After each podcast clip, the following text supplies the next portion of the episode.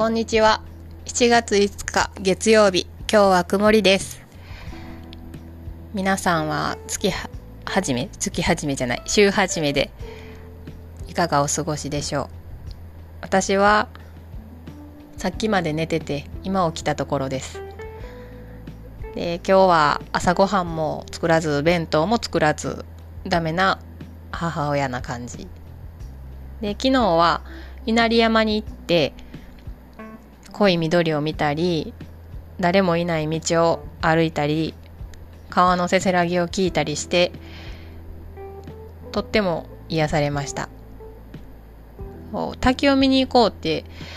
言ってたんですけど肝心の滝が神社の向こうにあるのか私夢中なんで鳥居くぐれなくてしかもその鳥居がすごい崖みたいなところに立っててあの鳥居をくぐらず行きづらくて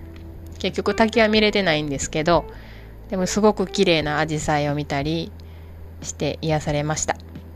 あそこはパワースポットなのかもしれないかもっていうかきっとパワースポットですね。私いろいろ飲み食いしたりだらだら過ごすのも好きなんですけど自然を見たり聞いたりすることが結構心にいいんやなっていうことを気づきました。そう、友達と話したのに、なんかスッキリしんひんなとか、好きなように過ごしてたのにスッキリしんひんなって思うことがあったんですけど、昨日、あの山にちょっと登ってみて、私、好きな、自然好きなんやなっていうのが分かりました。その山に登ったのもたまたまなんですけど、目的は違うところにあって、息子の試合を見に行ってたんですけど、近くにその山があって、行ってみました。で、さっき、たまたま息子が帰ってきて、めちゃくちゃびっくりしたんですけど、団体鑑賞っていうのがあるみたいで、ちょっと一回帰ってきたそうです。で、お昼ご飯はラーメン屋さんでラーメン食べたようです。美味しかった言ってました。可愛いですね。ラーメン私も食べたくなってきました。で、ラーメン作って食べます、今日は。で、身内に、そう、言ってないですしね。このポッドキャストしてるって。だからちょっと恥ずかしかったですよね。とバレてるかわからないですけど2階にいたので。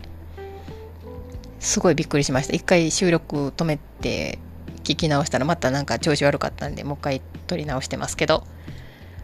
はい。このラジオ聞いていただいてる方いらっしゃるのかわからないですけどなんかありがたいです。聞いていただけて。こんな、なんか、何を話してるのか、